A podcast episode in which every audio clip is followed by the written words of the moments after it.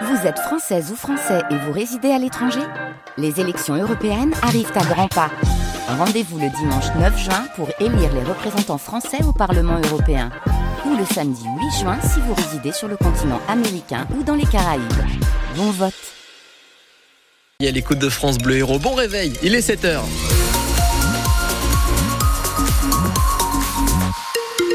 Le journal avec Salam Daoui, on commence par la météo. Eh bien, on va pas voir le soleil beaucoup euh, aujourd'hui puisqu'il sera caché par de nombreux nuages. Euh, légère baisse des températures. Euh, à Montpellier, à Lodève, il fera 16 degrés. À Béziers, Agde, 15 degrés. À 7 et Bédarieux, 14 degrés. La question du jour, Anne Pinxon du Sel, est-ce que les agriculteurs, les agriculteurs pardon, ont raison de reprendre leur mobilisation à quelques jours du salon?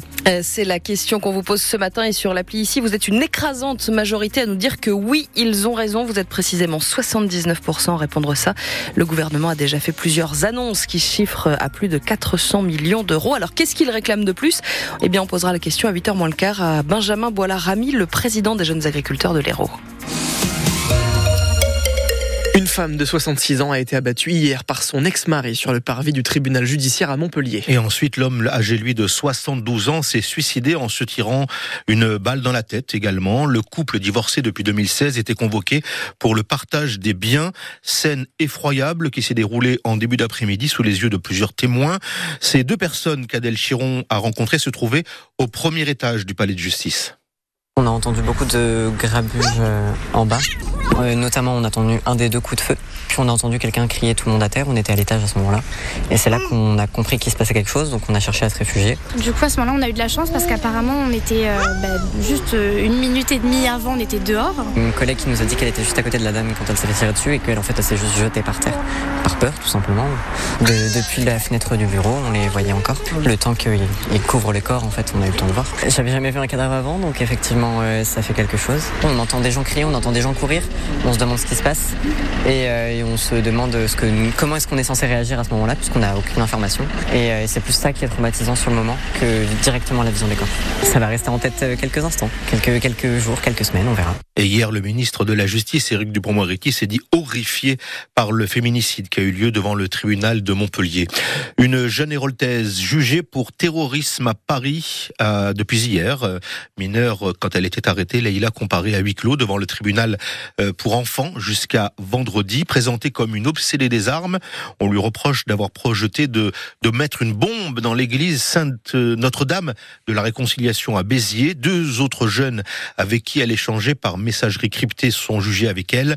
L'un originaire de l'Est de la France, amateur de MMA et d'Adolf Hitler. L'autre, un Parisien, fils de bonne famille qui avait envisagé de rejoindre Al-Qaïda. Des peines de 8 mois à 11 11 ans de prison demandés hier soir au procès des attentats Trèbes et de Carcassonne. Au bout de 5 heures de réquisitoire et 5 semaines d'audience, les avocats généraux ont réclamé la condamnation de l'ensemble des 7 accusés. Verdict attendu vendredi. Depuis une heure environ, un blocage devant la prison de Villeneuve-les-Maglones. Les surveillants dénoncent une dégradation de leurs conditions de travail liée notamment à la surpopulation carcérale.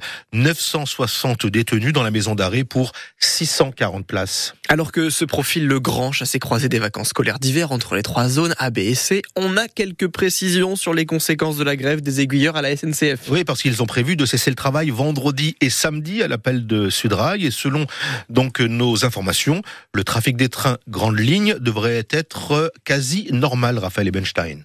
Il n'y a pas ou pas encore de prévision détaillée, mais la tendance est bien à un trafic quasi normal ce week-end pour les TGV, les Ouigo et les intercités, malgré la grève des aiguilleurs à l'appel de Sudrail pour des questions notamment de salaire et d'effectifs.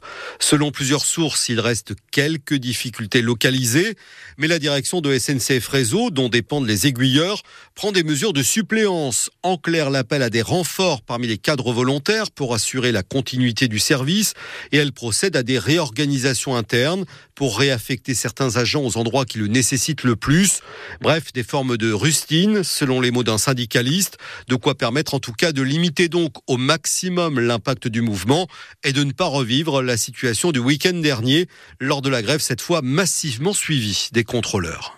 Les Manouchians entrent au Panthéon. Aujourd'hui, la cérémonie est prévue à partir de 18h30 en présence du président de la République. Cérémonie à vivre en direct vidéo sur francebleu.fr. Misak Manouchian, résistant communiste d'origine arménienne, a été fusillé par les Allemands il y a 80 ans jour pour jour. Le cercueil de sa femme, Mélinée, résistante elle aussi, l'accompagnera.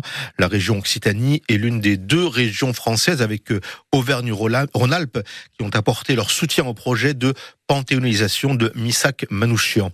Hier, dans la métropole de Montpellier, une dizaine d'agriculteurs se sont retrouvés à l'hypermarché Carrefour de Latte à l'appel de la coordination rurale. Ils sont venus retirer des rayons les produits non français ou bien pour changer les étiquettes. Et puis dans l'après-midi, ce sont les écologistes du Pic Saint-Loup qui ont mené une action à l'intermarché de Jacou pour demander une rémunération des agriculteurs au juste prix. Gabriel Attal, Premier ministre, doit faire des nouvelles annonces ce matin pour l'agriculture. On verra ce qu'en pense notre invité euh, Benjamin Benjamin Boila-Rami, président des JA de l'Hérault. Rendez-vous à 8h moins le quart. Il veut rallier Nice depuis Palavas-les-Flots à la rame pour mettre un coup de projecteur sur les handicaps invisibles. Oui, on vous raconte ce matin l'histoire de Nicolas Legros. Il a 40 ans, c'est un habitant de Palavas, donc atteint de fibromyalgie depuis plus de 10 ans à la suite d'un accident du travail. Cette maladie chronique lui cause de très très vives douleurs, mais il a fallu beaucoup de temps pour qu'elle soit diagnostiquée. Nicolas Legros.